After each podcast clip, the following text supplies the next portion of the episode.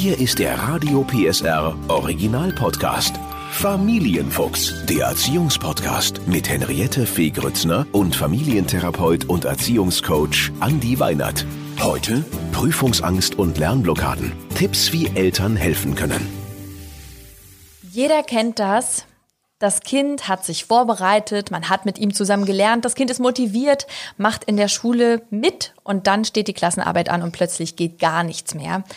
Das geht weiter bis hin zu Schulaufführungen, die plötzlich, wo das Kind Angst bekommt, Wettkämpfe im Sport, wo das Kind plötzlich totale Selbstzweifel hat und man kommt sich fast doof vor als Elternteil, weil man immer sagt, Mensch, du schaffst das, du kannst das, ich glaube an dich. Und das Kind sagt, nein, ich kann das nicht. Du hast keine Ahnung. Unser Thema deshalb heute und ich freue mich, dass Andi Weinert Familiencoach wieder mit dabei ist, mit vielen, vielen Tipps, das Thema Prüfungsangst und Lernblockaden und wie wir Eltern helfen können. Andi, schön, dass du wieder mit dabei bist. Hallo. Ja, wir legen direkt los mit der äh, ersten wichtigen Frage. Was sind denn die Ursachen für solche Blockaden? Wenn man sich doch mit dem Kind hingesetzt hat und alles vorbereitet hat, wie kann denn das sein, dass dann kurz vor dem wichtigen Moment auf einmal alle Lichter ausgehen?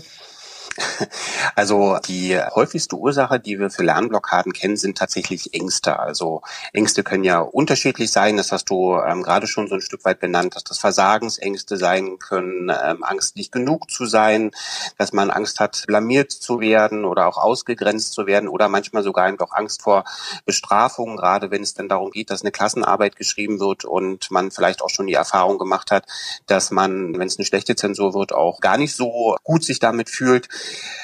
Das sind so die wesentlichen Ängste, die damit verbunden sind. Was wir aber auch wissen, ist, dass ein zu großer Ehrgeiz, den die Kinder an sich stellen oder auch eine zu hohe Erwartungshaltung an sich selbst durchaus eine Ursache dafür sein kann, dass sowas entsteht. Das Ganze hat tatsächlich auch Ursachen, die wir im Körper haben, weil gerade in Situationen, die du schon beschrieben hast, von der Klassenarbeit und so weiter, geht der Stresspegel ja ganz oft im Körper auch höher. Mhm. Das Stresshormon Cortisol wird ausgeschüttet und was wir aus vielen Untersuchungen wissen, ist, dass Cortisol Cortisol ja unseren Körper nicht nur in eine Alarmbereitschaft versetzt, sondern eben auch die Datenverarbeitung im Gehirn ganz oft hemmt. Ach ja, also das ist wirklich äh, auch nochmal gut, dass du das sagst, dass das eben, äh, weil, weil oftmals erscheint uns Eltern das ja irrational, aber wenn das im Körper natürlich, so wie du es gerade beschrieben hast, stattfindet, dann ist das für die Kinder ja total, das ist ja, das ist ja wirklich Realität. Trotzdem die Frage, wenn man sich vorbereitet hat und wenn dann dieser Moment gekommen ist und das Kind hat solche Selbstzweifel tatsächlich, wie kann ich denn, was kann ich denn mitgeben oder machen, um das Kind vielleicht in dem Moment, ja, um das Kind zu bestärken, da ganz selbstbewusst ranzugehen und zu sagen, ich schaffe diesen Sportwettkampf oder ich stelle mich dahin mit meiner Geige und ich werde das schaffen? Hm. Also klassisch benennst du ja den großen Auftrag, der dahinter steckt bei den Lernblockaden, nämlich den, dass wir irgendwie gucken müssen, wie schaffen wir es, Ängste besser zu regulieren, also ähm, unserem Kind zu vermitteln, dass es Ängste besser regulieren kann. Eine Möglichkeit, ein Tipp, was man tun kann mit dem Kind, ist, dass man im ersten Schritt erstmal ganz geduldig die negativen Gedanken des Kindes auch sammelt, ne? dass man also sucht, warum denkst du denn, dass du das nicht schaffen kannst und gemeinsam überlegt, wie man es schaffen kann, das Ganze in etwas Positives auch umzukehren. Da kann beispielsweise sich auch mit diesen positiven Gedanken auch ein Motivationszettel ergeben. Warum will ich das überhaupt? Wie geht's mir auch danach, wenn ich ähm, die Klassenarbeit geschrieben habe, sodass man dem Kind auch ein Stück weit in Aussicht stellen kann, dass Angst bei ganz vielen Dingen, bei denen man sich auch bewähren muss, dazugehört. Also ich finde, wir als Eltern, wir kommen ja alle aus unterschiedlichen Erziehungskontexten und viele von uns kommen auch noch aus einem Erziehungshintergrund, wo wir sehr oft von unseren Eltern vermittelt bekommen haben, gerade die Männer meine ich damit, Mensch, mhm. Männer haben keine Angst. Und was wir aber wissen ist, dass Angst ein ganz, ganz wichtiger Zustand ist, den wir ganz oft auch brauchen und das Verdrängen von Angst eben ganz oft nicht so gut funktioniert. Wichtiger ist es, sich den Ängsten zu stellen und auch nach den Ursachen der eigenen Angst zu forschen. Genau, das, das denke ich nämlich auch. Und damit sind wir auch schon beim ersten Punkt, nämlich Lernblockaden. Äh, ob das jetzt die Malfolgen sind oder später die, die äh, anderen Sachen, die man lernen muss, sein Kind dazu zu bewegen, zu lernen. Es gibt ja sehr wenige Kinder, die von selber sagen, ich setze mich hin und ich habe schon, ich habe schon gelernt, Mama, ich bin schon fertig. Ähm, und dann merkt man ja doch, dass man vielleicht ungeduldig wird. Also wir Eltern, weil wir denken, oh, wieso geht denn das jetzt nicht? Was ist denn jetzt das Problem bei den Malfolgen? Also wie kann ich es vermeiden, Lernblockaden aufzubauen? Und wenn sie da sind, wie kriegt man sie gemeinsam wieder weg? Also Lernblockaden sind ja ganz häufig dann das Resultat und wenn die da sind, dann gibt es leider keine großen Zauberstrategien, wie man dann mit dieser Lernblockade umgehen kann. Das Einzige, was man tun kann, ist, dass man sich mit der Phase davor beschäftigt, bevor die Lernblockade entsteht und schaut, wie kann ich da möglichst gute Umstände schaffen, die die Wahrscheinlichkeit für Lernblockaden deutlich reduzieren. Mhm. Das, was du jetzt beschrieben hast, ne, dass ich also merke, ich werde selber ungeduldig oder ich werde selber sehr angespannt, das kann ich ja durchaus auch mit einem Beginnritual gemeinsam mit meinem Kind ein Stück weit durchbrechen. Das heißt also, ähm, es gibt ja verschiedene Möglichkeiten, wie man beispielsweise die innere Anspannung nicht nur bei seinem Kind, sondern auch bei sich selber reduzieren kann. Und gerade so dieses Thema gemeinsame Hausaufgaben kann ja auch damit begonnen werden, dass ich gar nicht jetzt so von der einen Aktivität als Elternteil zu einer anderen switche und merke, ich bin selber schon total gestresst und innerlich angespannt. Wir beginnen vielleicht einfach damit, dass wir mal das Fenster aufmachen, dass wir mal gucken, ähm, dass genügend Luft da ist. Hast du noch Hunger? Willst du ein bisschen frisches Obst? Willst du noch mal was trinken? Das heißt also, dass man auch so eine angenehme Lernatmosphäre erstmal schafft und sich selber auch ein Stück weit durch dieses Beginnritual dazu bringt, zu sagen, ich bringe mich auch selber überhaupt erstmal als Elternteil den innerlichen Zustand, dass ich auch die Aufgaben etwas geduldiger und etwas entspannter begleiten kann, als wenn ich jetzt von der einen äh, Sache zur nächsten irgendwie hopse. Und da sind wir, glaube ich, auch nochmal bei einem ganz wichtigen Punkt aus dem Familienalltag heraus, weiß ich, dass Hausaufgabensituationen ganz oft so organisiert sind, dass die Eltern dann viele Dinge parallel machen. Das heißt also, ich hänge vielleicht irgendwo noch in der Küche, weil ich da irgendwas mache, ich will gerade noch die Wäsche abnehmen. Und dieses Hin- und Her-Zwischen zwischen den einzelnen Aufgaben, das ist für mich zum Schluss eine wesentlich größere stärker stressende Herausforderung, als wenn ich sage, ich mache mir mach erst mal eins nach dem anderen. Sodass also da es tatsächlich auch eine sinnvolle Empfehlung ist zu sagen, wenn ich mein Kind unterstützen möchte bei den Hausaufgaben, bei einer Vorbereitung für die Prüfung, ich sorge tatsächlich dafür, dass alle anderen Aufgaben erstmal nach Möglichkeit auch zurückgestellt werden und ich mich dann wirklich auch auf die Situation komplett einlasse. Hilft es da auch eine feste Uhrzeit, dass man zum Beispiel immer sagt, beispielsweise äh, nachmittags von halb fünf bis fünf, die halbe Stunde, das ist die Hausaufgabenzeit und dann gibt's da auch keine Diskussionen, ob wir das jetzt oder später oder gar nicht machen? Das muss man ein Stück weit gucken, wie man das für sich selber auch in seinem Familienalltag auch untergebracht bekommt. Ne? Also wenn ich für mich selber merke, Mensch, so eine feste Zeit, die ist für mich gut umsetzbar, da kann ich mir den Rücken auch als Elternteil besser frei halten, dann ist das sicherlich günstig. Äh, wenn ich dem Kind einfach nur auferlege, dass es immer zu einer bestimmten Zeit die Hausaufgaben machen muss, fragt es mich natürlich irgendwann, warum. Und dann kann das natürlich auch zu einem Stressor werden. Ne? Also wenn ja. das Kind immer schon weiß, okay, ich bin jetzt zu Hause und in einer Stunde muss ich dann wieder die Hausaufgaben machen, dann kann das an sich ja schon den Stresspegel im Körper des Kindes auch erhöhen und kann damit zu schlechteren Lernergebnissen führen. Wenn man jetzt zusammen lernt und man merkt dann irgendwann, das Kind äh, schaltet ab, äh, antwortet nicht mehr, fängt vielleicht an zu weinen oder wird wütend, was mache ich dann? Das sind ja ganz deutliche Symptome, die mich eigentlich dazu bringen, dass ich sage, okay, vielleicht brauche ich eine Pause oder braucht das Kind auch eine Pause. Ne? Auch da wieder, viele kleine Pausen sind besser als eine lange. Mhm. Das heißt also, wenn ich merke, mein Kind wird schon so ein bisschen hibbelig, die Konzentration geht langsam runter, dann vielleicht erstmal nochmal für sich selber auch die Reißleine ziehen, sagen, okay, wir machen erstmal eine Pause. Auch da wieder mit der Empfehlung verbunden, dass man sagt, okay, jetzt lassen wir erstmal wieder ein bisschen Luft rein, wir bewegen uns wieder ein bisschen.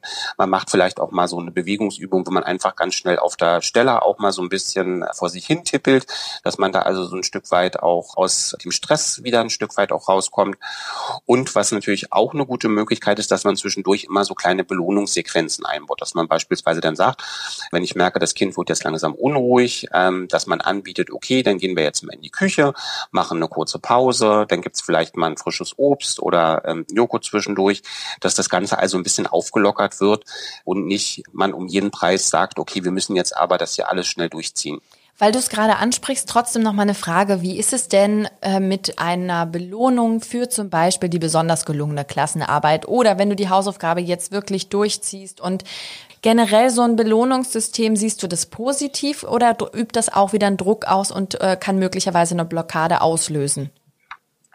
Also ich glaube, als eine zeitweise funktionierende Strategie kann man das durchaus wählen. Also wichtig ist ja, dass man ein Stück weit, wenn man äh, sich für so eine Strategie des Verstärkens entscheidet, dass man dann ein Stück weit auch berücksichtigen muss, dass das Kind natürlich als nächste folgende Aufgabe auch ein Stück weit verstehen muss, dass es das ja eigentlich für sich selber tut. Ne? Also gibt immer wieder so Situationen, wo man merkt, dass der schulische Ehrgeiz dann nur noch dadurch begründet ist, dass das Kind irgendwo die Erfahrung gemacht hat, dass es eben äh, viele Geschenke bei einem guten Zeugnis bekommt.